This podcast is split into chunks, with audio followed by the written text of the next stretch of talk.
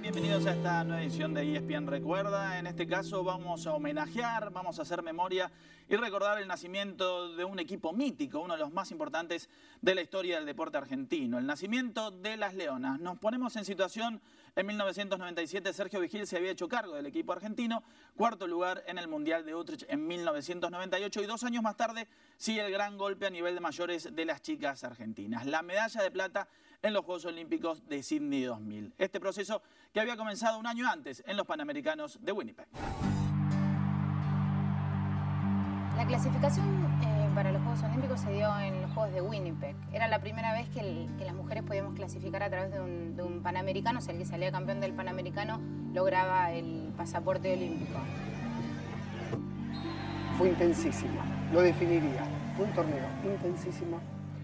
Eh, muy emocional y creo que ahí, en, el proceso eh, que me tocó conducir, fue donde se empezó a generar la unión y la confianza de cuerpo técnico y jugadores. Y bueno, me acuerdo que estábamos súper felices, no solo por ganar el torneo, sino que decir, bueno, me voy a Sydney tranquila, relajada, sin pasar un preolímpico que, que muchas de las que estábamos ahí habíamos vivido el preolímpico del 95 en, en Sudáfrica, que es un torneo durísimo más que nada por lo mental. Por lo mental porque sí, si esto no lo gano, no voy. Para mí fue algo incomparable. Nunca había podido ser olímpico. Jugué tres mundiales como jugador en la selección y quedé afuera de dos Juegos Olímpicos, afuera por, eh, por nivel. Y tenía una gran frustración. Siempre me contaban lo que era el Juego Olímpico y yo sentía que, que para ser deportista total había que participar en un Juego Olímpico. En los Juegos de Atlanta eh, fue una gran desilusión para todas nosotras porque bueno, habíamos logrado la clasificación en el Proolímpico del 95 en Ciudad del Cabo, un torneo dificilísimo y bueno, todo esto de que tanto habíamos escuchado hablar de los Juegos Olímpicos, creo que también lo externo nos sacó de contexto. Las seis jugadoras que habían estado en ese Juego Olímpico empiezan a educar no solo a sus compañeras, sino a sus entrenadores. Y les contábamos qué iban a vivir, esto del comedor lleno de gente, de, distintos atletas entrando, de compartir, de reconocer, de la familia argentina. Siempre nos hablaban de eso las chicas, de que no había que extraerse con el entorno, porque uno está ahí y estás como en un sueño, te podés perder en cualquier momento. Empezaban a contar los caprichos que ellas habían tenido. Las tentaciones de un juego olímpico, que ellas habían querido vivir mucho más toda la magia olímpica y, no vivieron la competencia y ahora tenían la posibilidad de hacerlo. Sergio Vigil para, para los Juegos Olímpicos de Cine fue, fue muy importante, tanto él como, como Gaby Minadeo, como Luis de Renuevo, como Luis Ciencia, también estaba en esa época las empieza a entrenar, un peticito de rulito de 31 años, que eh, medio loco en el sentido de, Y ellas tuvieron la humildad de ayudar. Me ayudaron mucho. Y yo me acuerdo que le dije como algo así como que más allá de cómo nos vaya de ahí en adelante a nivel resultados, que no tenía dudas que iba a sacar un grupo humano maravilloso y un equipo a nivel humano alucinante. Palabras más, palabras menos, no me puedo acordar. Eh, y creo que, creo que lo logró. Cese a 45 y vos más lejos y le salimos de tres, izquierda y derecha, derecha, izquierda. Yo no soy un entrenador de alta competencia. Yo soy una persona que me gustan las relaciones humanas, un educador que quiso ir a la alta competencia para, con una utopía, para demostrar que ahí hay amor también, que la competencia no te quita amor. Entonces yo le voy a agradecer toda la vida, toda la vida al hockey, a esas jugadoras que me hayan permitido estar en un lugar que es la alta competencia para que triunfe el amor. No solo eh, había expectativa de medalla, sino que se buscó desde lo más profundo la medalla. Este equipo trabajó para conseguir la medalla sabíamos que éramos un equipo que, iba, que iba a hacer algo distinto. Eh, no solo por lo que habíamos entrenado, por lo que habíamos dado en el entrenamiento, sino también por, por el espíritu del equipo. Y se notaba que era un equipo distinto. Había una sola persona que tenía el deseo, pero no estaba convencido desde el alma. Una sola persona del equipo. Era yo. Fuimos soñando con una medalla, pero la realidad nos decía que estábamos, estábamos cuartas del mundo. Cuarto en Utrecht, cuarto en Brisbane, cuarto en Amsterdam. Nosotros siempre es como que apuntábamos al tercero y ¡bum! y te quedas abajo. Bueno, pero entré en las semifinales y siempre faltaba como un pasito más. Yo me acuerdo que Cacho nos decía, vamos a tener que estar, vamos a tener que dar este salto de calidad, dejar el, o sea, que se podía en los Juegos, en el Juego Olímpico dejar este cuarto y cómodo puesto para hacer un, un paso más y animarnos a soñar con algo más. Dos meses antes del Juego Olímpico, en un reportaje a Cecilia Rognoni, le preguntan, bueno, eh, eh, su sueño para el Juego Olímpico. Ella dice, su sueño, y si fuesen cuartas, es una buena ubicación, o sea, si lograsen ser cuartos en el Juego Olímpico, porque eh, ser cuartos era una posición que nunca se había conseguido, o sea, si siguen manteniendo. Y Ceci dijo, si somos cuartas otra vez, prefiero ser última.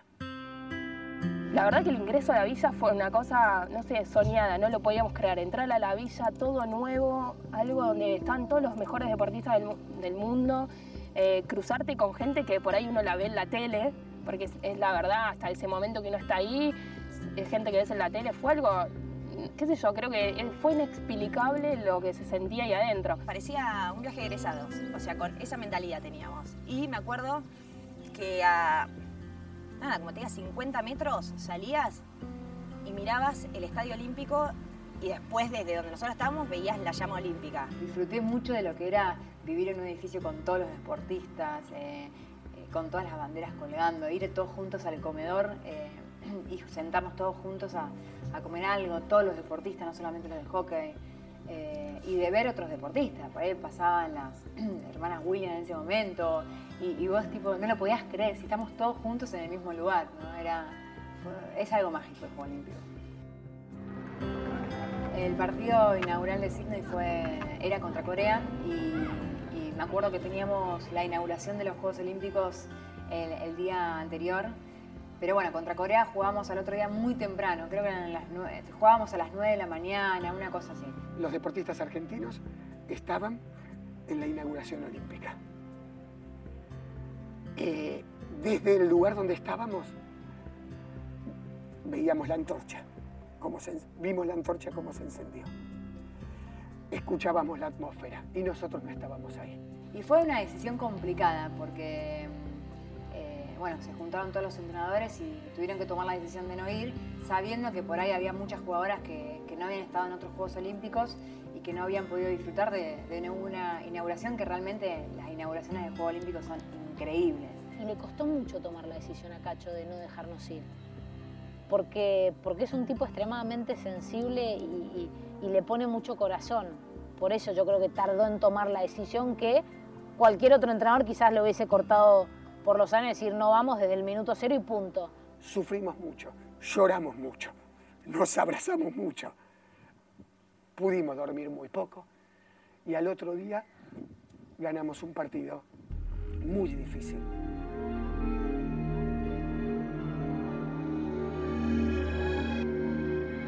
Empezamos perdiendo 2-1, empatamos y faltando poco, no me acuerdo, 5 o 10 minutos, si no fue menos. Un córner corto en contra defendido, robado por Karina, que le hace un pase largo a Habana.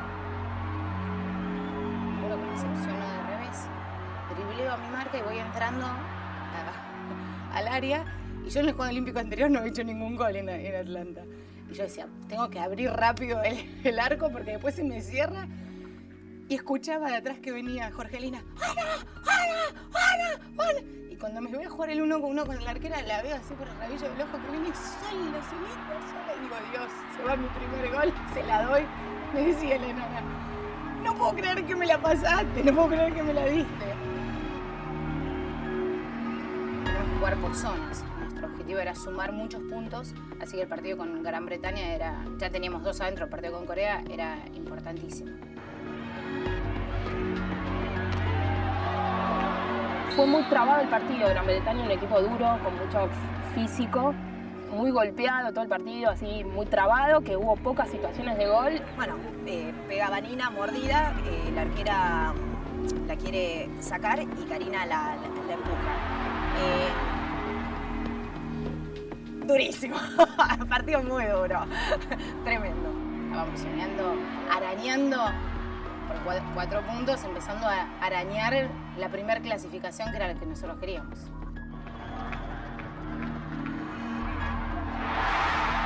Después jugamos contra Australia, para mí el, el mejor equipo de la historia, y no solo por lo que ganó, sino por lo que le enseñó a todos. Siempre un poquito mejor que el día anterior. Australia era muy superior a nosotras. Se sabía que era un partido perdido.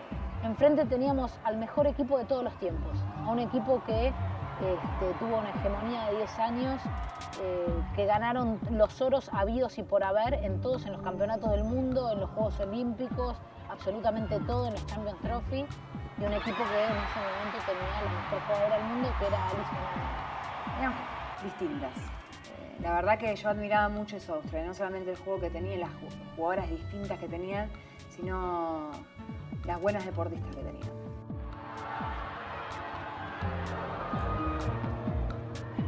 Recuerdo que fue el partido más difícil que, que- me tocó vivir en el ciclo de, de las Leonas.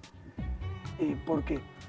Porque no- nos enteramos después de jugado el partido con Australia, eh, mientras estábamos analizando a los rivales, eh, que el sistema de puntos no era como lo habíamos pensado. Nosotros pensábamos en ese momento, o teníamos todas muy, muy en claro, que vos sumabas la los puntos, los llevabas a la otra zona, todos los puntos que sumabas en tu primer fase, ¿no?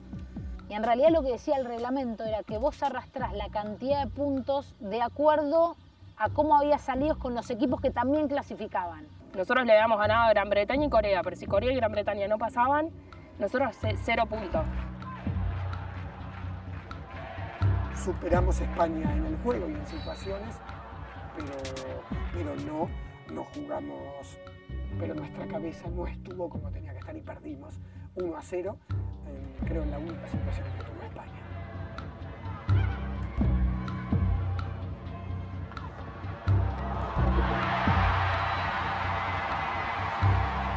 Un córner, un rebote, un gol. Así que la sensación de terminar el partido, que quedamos todos llorando en cancha, porque nada, había...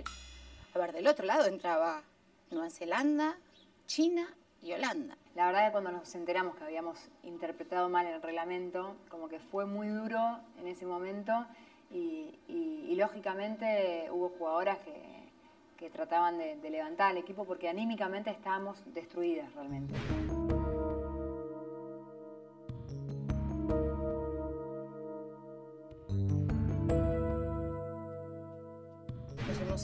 Transporte interno que tenía el Juego Olímpico. Nadie hablaba, ultratumba.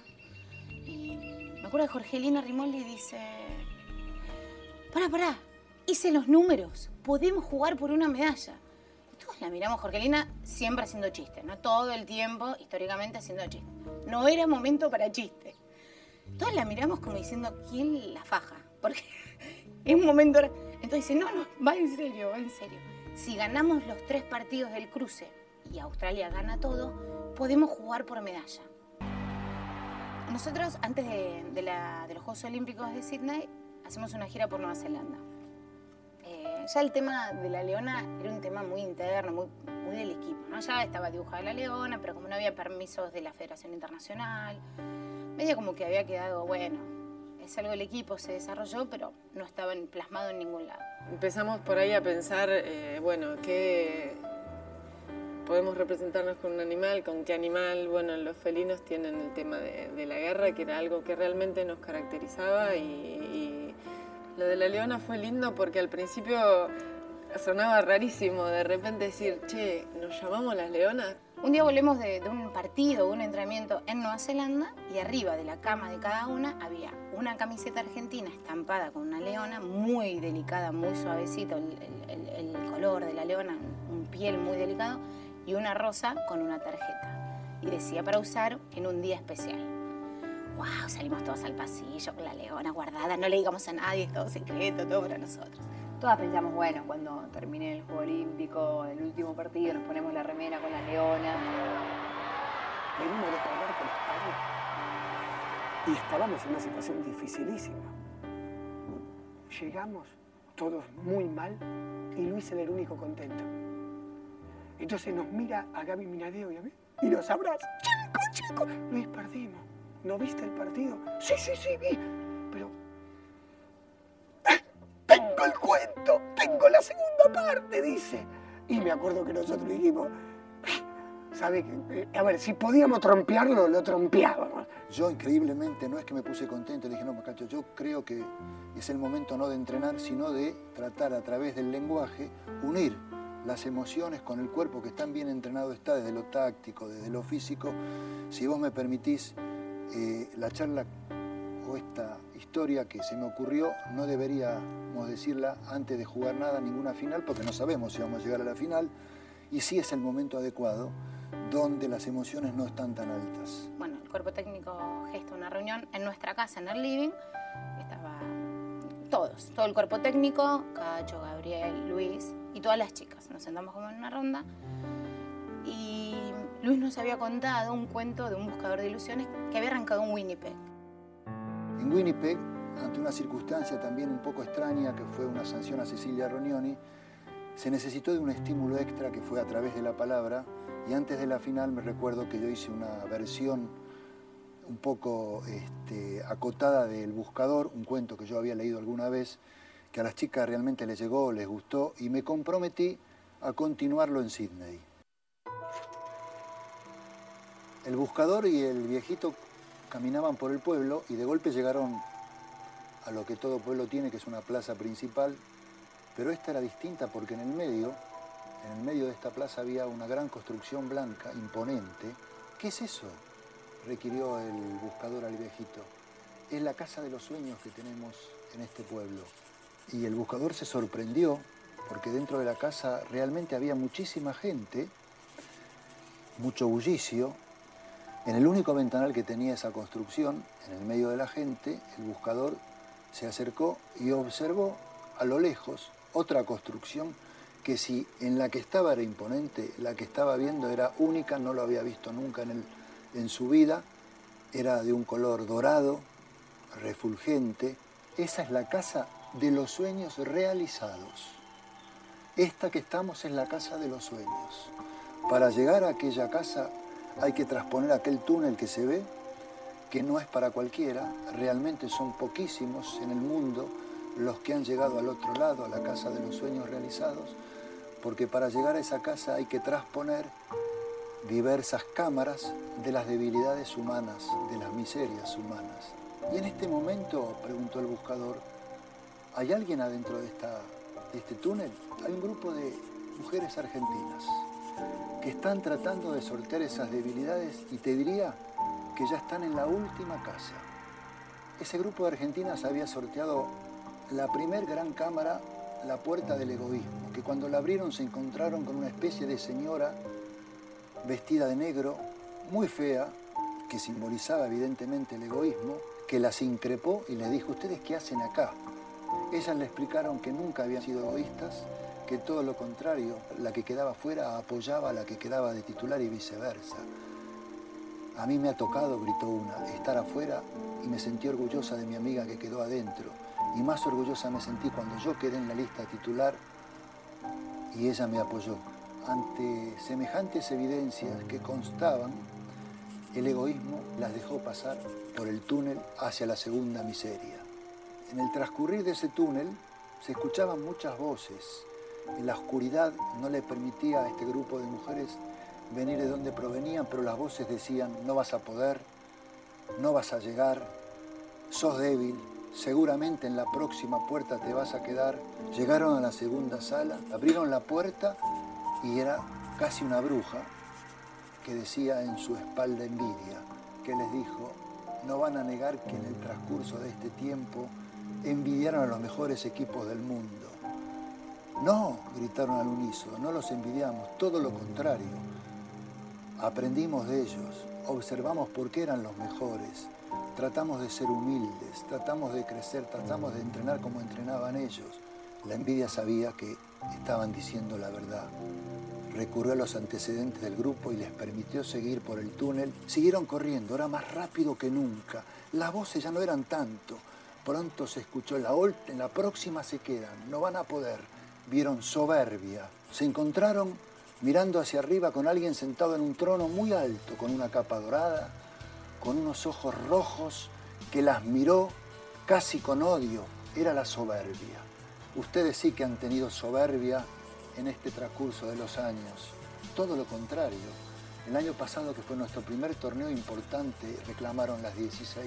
Sabíamos que simplemente habíamos ganado un torneo y el derecho a ir a los Juegos Olímpicos. Seguimos intentando crecer, esforzarnos día a día, entrenarnos cada vez más. Nunca tuvimos soberbia, siempre fuimos humildes. La soberbia también sabía que estaban diciendo la verdad, que a pesar de ser las mejores de América, habían seguido con humildad para seguir creciendo.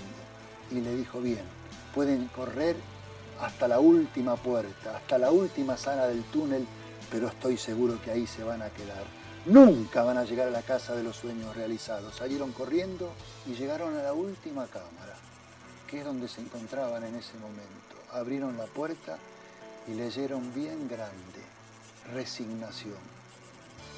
Bueno, fue en este momento que miré fijamente a las chicas y le dije, son ustedes, son ustedes que han transcurrido por este túnel de la mediocridad durante estos años. Este túnel le presentó estas miserias, estas dificultades y la fueron venciendo. Deben vencer a la resignación, la última debilidad humana para llegar a la casa de los sueños realizados. ¿Puede vencerlas la resignación porque un reglamento equivocado nos dice que no podemos? nosotros no nos vamos a resignar. Nosotros vamos a poner lo mejor que tenemos, que es mucho, y seguramente vamos a terminar de cruzar este túnel de la mediocridad y festejaremos en la casa de los sueños realizados. Nos falta una sola puerta, la más difícil, la de la resignación. La vamos a tirar abajo, vamos a vencer la resignación y vamos a conseguir lo que nos merecemos. Lo emotivo, el momento más fuerte que yo sentí en mi vida, aún con resultados, medallas, fue ese. La sensación de que del medio salió una fuerza que nos devoraba todas, todas llorando en silencio, se nos caían las lágrimas, las manos enlazadas, no nos podíamos soltar. Era una transmisión de energía tan fuerte, tan profunda, que creo que nos invadió a todas y nos convirtió y nos potenció.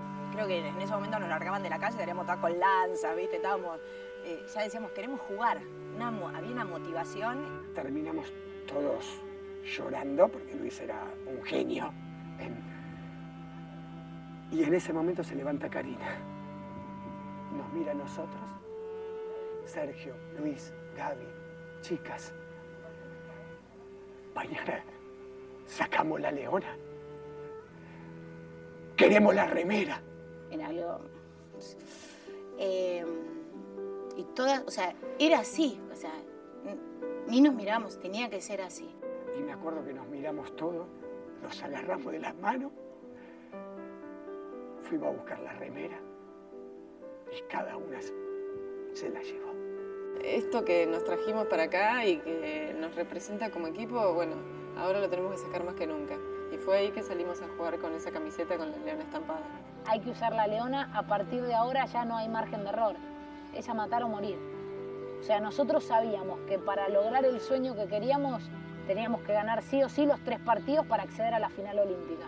Y así fue cuando, cuando empezamos toda esa recta con, el tema de, Holanda, de China, de Nueva Zelanda y, bueno, y ahí es cuando empiezan las leonas, que creo que si bien esto es algo que se viene gestando antes, creo que para lo que es el hockey la gente es un antes y un después de lo que de lo que es el hockey.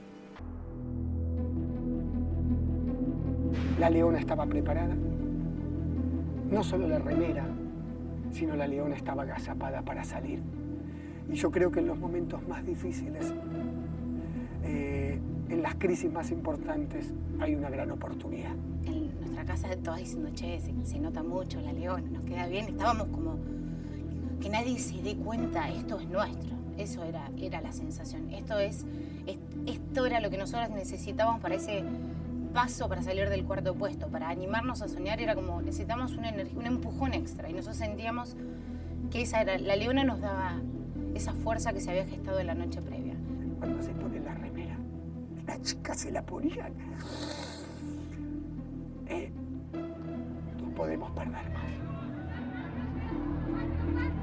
Jamás le hemos ganado oficialmente ningún torneo a Holanda. Holanda tenía una chapa histórica en el hockey que decías Holland y ya se te iban bajando las medias. O sea, eh, desde, desde el momento en que uno sabía de hockey, Holanda, Alemania, Australia eran. Había que persignarse. Antes de salir del partido, Cacho me dice, Lucha, me dice, vos tenés que ponerte eh, cuando hacemos el corner del lado de la izquierda. Porque ¿qué hace? La holandesa apenas agarra el rebote, tiran al arco, agarra el rebote, la arquera la tira sin mirar a la derecha, sin mirar. Entonces mirábamos los videos y en todas las jugadas lo mismo. Rebote, la holandesa hacía tuc, la tiraba. Rebote, tuc, la tiraba. Dije, bueno, corner, yo me fui para otro lado. Me he olvidado. Y me acuerdo que Maggie me dice, Lucha, Lucha, me dice, vení para la izquierda que tenés que ir al rebote. Bueno, entonces me cambio ahí. Y, voy ahí, me paro donde me dijo Cacho, con el palito así estaba. Pensar que te fuiste para el otro lado, tuvimos que llamar. Y después los golazos de soles de revés, me acuerdo que fue, no sé si fue uno o dos, los, dos de revés, sin ángulo, unos golazos terribles. Eh, bueno, ganamos. Daban ganas de festejar, pero la verdad que eh, se podía festejar eh, lo justo y necesario, pues todavía quedaban dos instancias que eh, eran a todo o nada. Nos faltan dos. Nos faltan dos pasos. Porque la única que nos quedaba para llegar a sonar alguna medalla era ganar los tres partidos sí o sí. Después viene China, en un partido tremendo, donde el, el gol más lindo que vi en mi vida, el de Sole García, más lindo e importante. Eh, nunca vi un gol así.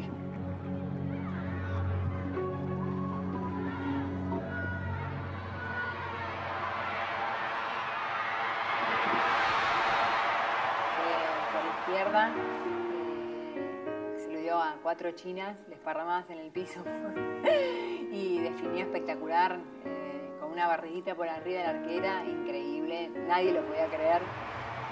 Solamente creo que lo pueden hacer dos jugadoras en el mundo, o tres te voy a decir, pero voy a decirte dos, Lucha Aymar y Sole García. Y lo hizo Sole con 18 años.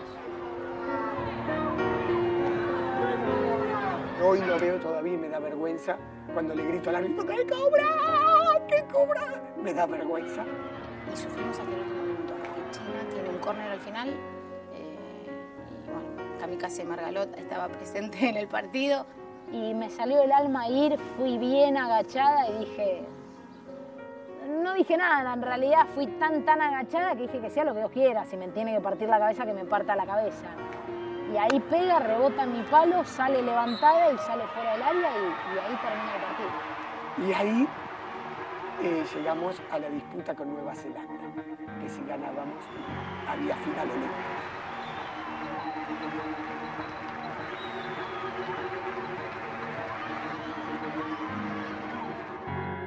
La noche previa a Nueva Zelanda, ansiedad se había. En el equipo costó dormirse. Y a mí me agarró una tos increíble, levanté de fiebre, empecé a toser. A las 10 de la noche, do- 11, 12, 3, a la 1, 2, a las 2 Jorgelina, que era mi compañera de cuarto, me dice, andate. Vana estaba, sí, estaba con mucha tos y, y la verdad es que preocupada, porque creo que, el, o sea, es como el defensor cuando no estás defendiendo bien, o sea, te preocupas, o sea, primero por, o sea, por uno mismo porque no le estás dando lo mejor al equipo y el, y el goleador lo mismo. O sea, más allá que ganamos y todos, era como que Vanina se sentía, decía, chicas, perdón que no estoy haciendo los goles, Vana, quédate tranquila, o sea, Y yo decía, justo hoy, justo hoy, encima que no había metido ningún gol en todo el Juego Olímpico. En el Juego Olímpico anterior tampoco, encima habían atajado un penal, así que venía con la carga olímpica. La noche pero el partido más importante y yo lo único que hago es toser. Entré en el partido, la tos desapareció creo que cuando pitaron el inicio del partido y fue un partido para ver. Hoy creo que si uno dice qué partido me gustaría ver, en lo personal y en lo grupal. Me salió acá de, de- de- de las tripas decirles, chicas, ¿qué sueñan? Y yo le digo, nada, que clasifiquemos y termine rápido porque la espera había sido muy larga y para mí encima que venía sin dormir y tosiendo, que yo, yo lo único que quería era, nada, era cerrar los ojos y de golpe estar clasificada. Yo le dije, no, Vanina, yo sueño que no se termine nunca este partido. Van a querer que no se termine nunca. ¿Estás loco? Me dice Vanina. Yo voy a querer 70 minutos y estar. No, acuérdense que este partido no van a querer que se termine. No van a querer que se termine. Este partido va a ser una fiesta. Y después termino marcando cuatro en ese partido en total, pero hay uno de esos goles que son siete pases de todas compañeras distintas. Es como, era hockey poesía, o sea, Creo que la cara de Nueva Zelanda era como que termine este partido por Dios. ¿Viste cuando ves un equipo abatido, pero porque a vos te sale todo y a ellas no les salía nada? Y yo me acuerdo que faltando dos minutos en ese partido, yo tenía mi marca, como te diga, no sé, a tres metros. Y Cacho me gritaba, ¡Mari! ¡Mari! La llamo y no me escucha. ¡Mari! ¡Mari! Yo decía, ay, ¿qué? Dije así, eh, dije, qué pesado, flaco, vamos 7 a 1, faltan dos minutos. A ver, lo peor que pueda pasar es que le agarre un gol 7 a 2, ni me importaba, o sea, ya estamos en la final. Que obviamente no quería, pero viste, como decía, qué bien. Dije, no lo miro, no lo voy a mirar. ¡Maggie! Yo momento le digo, ¿qué querés? ¿Qué pasa, Cacho? Estamos en la final olímpica, te quiero, Maggie. Y yo nada, me faltaba, me iba a abrazar a Cacho, que metan gol, no nos importaba nada. En ese partido hay un, un medio muy grande que titula Leonas.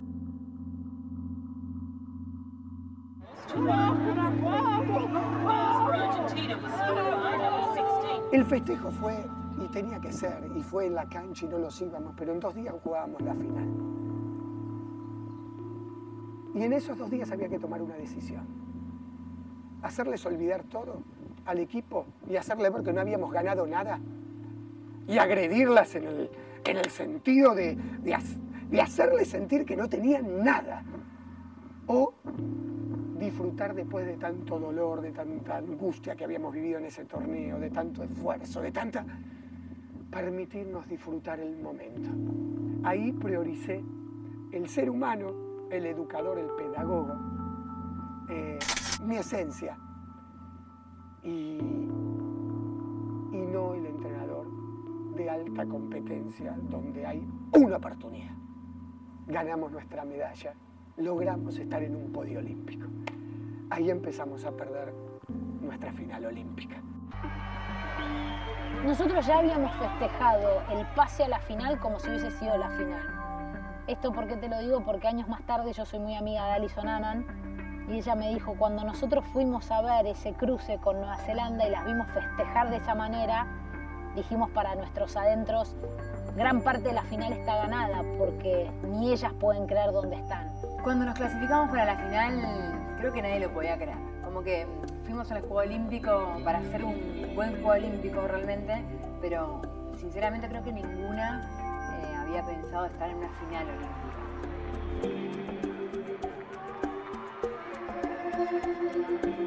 Me acuerdo que cuando entramos al estadio no se escuchaba nada. No se podía hablar, o sea, nos hablábamos entre nosotras y lo único que se escuchaba era oh sí, oh sí, oh sí, oh sí, y no se escuchaba, era un lío, o sea, nunca me tocó jugar un partido con tanta gente gritando para, para, un, mismo, par- para un mismo país y todo el tiempo constantemente. Creo que nos hicieron un gol de córner, un rebote de córner o una jugada de córner.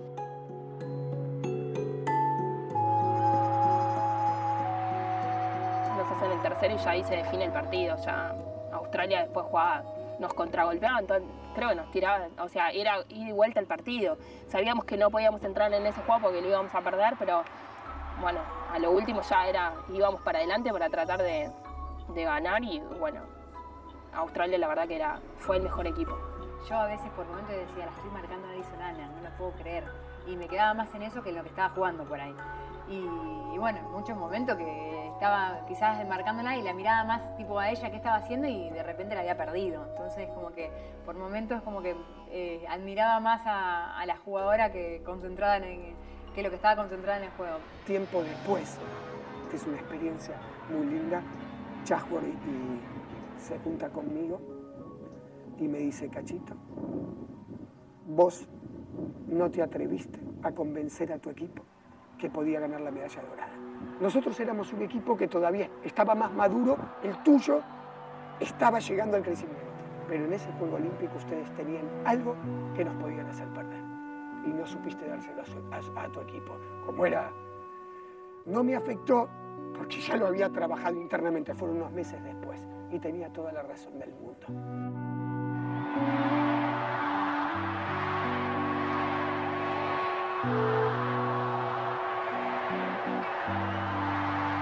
Uno llega a una final y siempre tiene la esperanza de ganarla, lógicamente. Eh, pero en ese momento es como que apenas terminó el partido contra Australia, uno quizás eh, se pone mal, se, angustia por el hecho de que perdió.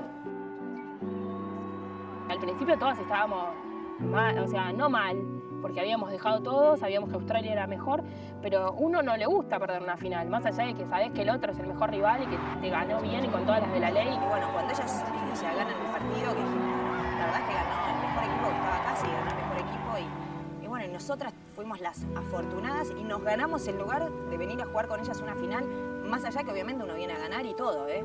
Creo que la angustia de, de perder el partido que siempre te genera duró cinco minutos, diez minutos. Me acuerdo que le fui a levantar a Mariela que lloraba en el piso, diciéndole, y le dije, levántate, tenés una medalla olímpica, olvídate del llorar hoy.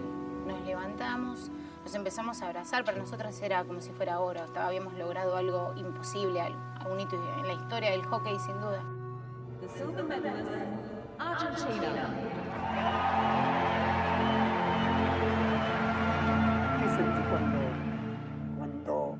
las vi las chicas en el podio olímpico y con la medalla? Todo.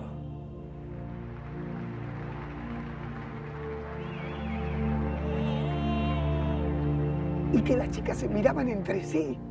Y, la sonrisa era de los ojos, de todo. Era como dijeron, pudimos, pudimos llegar acá que tanto lo quisimos. Papá iba a viajar con mi mamá a los Juegos Olímpicos, bueno, después bueno, falleció en marzo y no viajaron. Mi mamá en un momento iba, iba a viajar, no sabía si viajar o no, terminó yendo. Cuando nos ponen la medalla fue increíble, me acuerdo de ese momento y cuando fui se la mostré, como que se la demostré a mi mamá. Es como que ahí se cerró todo, se cerró todo ese año, toda esa etapa que había sido dura para mí. Papá. que, que me ayudó mucho a formarme y que seis meses antes de que sea técnico de la selección femenina falleció, se me vino a la mente. un montón de cosas las pasábamos nosotras y nadie se enteraba. Momentos difíciles que teníamos que pasar estando, estando en el cenar que quizás eh, no se enteraba nadie o algunas veces las chicas más grandes o Cachito mismo que mm, me mandaba a mi casa muchas veces porque me veía triste o que extrañaba, me decía, Lucha, no a tu casa, volví a aquí. Pero mm, entonces cuando me cuelgan la medalla es como que pensé en todas esas cosas, ¿no? En los momentos que me quedaban en cenar, eh, en los momentos que me iba de Rosario llorando para Buenos Aires porque no quería viajar y mi mamá me llegaba y me decía, tranquila, cuando llegues allá te vas, lo vas a disfrutar. Te digo que en ese momento no éramos tan conscientes. Yo sigo siendo más consciente ahora y a medida que pasan los años, eh, que decís, a vos te dicen, che, tenés tres medallas olímpicas.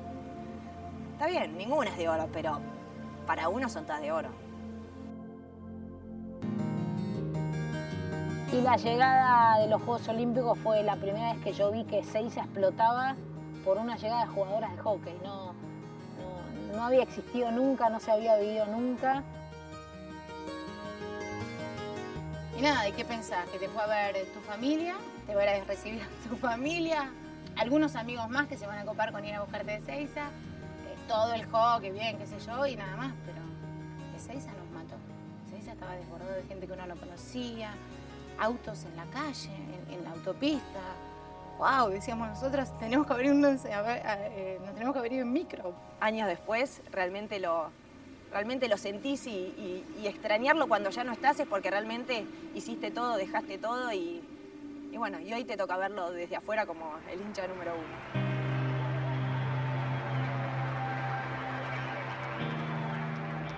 Por eso Sydney 2000 fue un antes y un después. El hockey trascendió el hockey. Llegó a las tripas del pueblo. Eh, algo se transmitió. Y esa semilla hay que regarla todos los días. Cuando alguien te dice, mostrame una medalla, alguien que le gusta el deporte y por ahí lo hace de hobby, eh, por ejemplo, hay un médico en el hospital que le encanta, que es re deportista, y cuando se la llevé, no lo podía creer, la tenía en la mano y se emocionaba. Y yo lo miraba y decía, "Ah, bueno, como que en esas cosas, en esas pequeñas cosas, uno se da cuenta de lo importante que es. Que por ahí uno, ahí empieza a caer la importancia que tiene todo esto.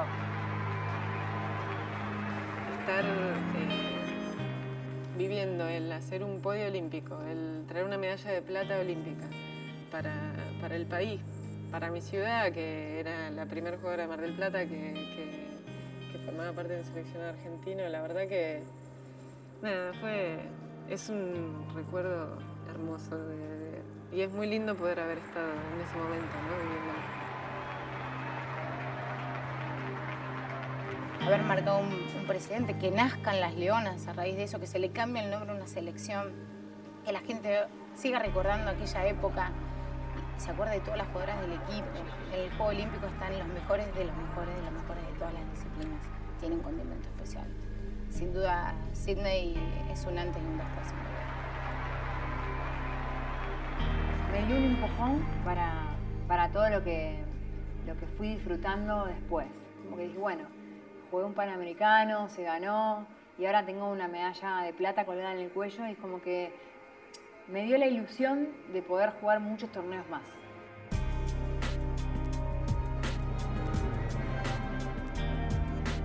Las Leonas para mí es una de las cosas que más amé en mi vida. Lo que fue mi vida durante muchísimos años, durante 12 años y, y mis mejores amigas y mis mejores recuerdos. Así que eh, todo eso fue Sydney y todo eso fueron y son las Leonas.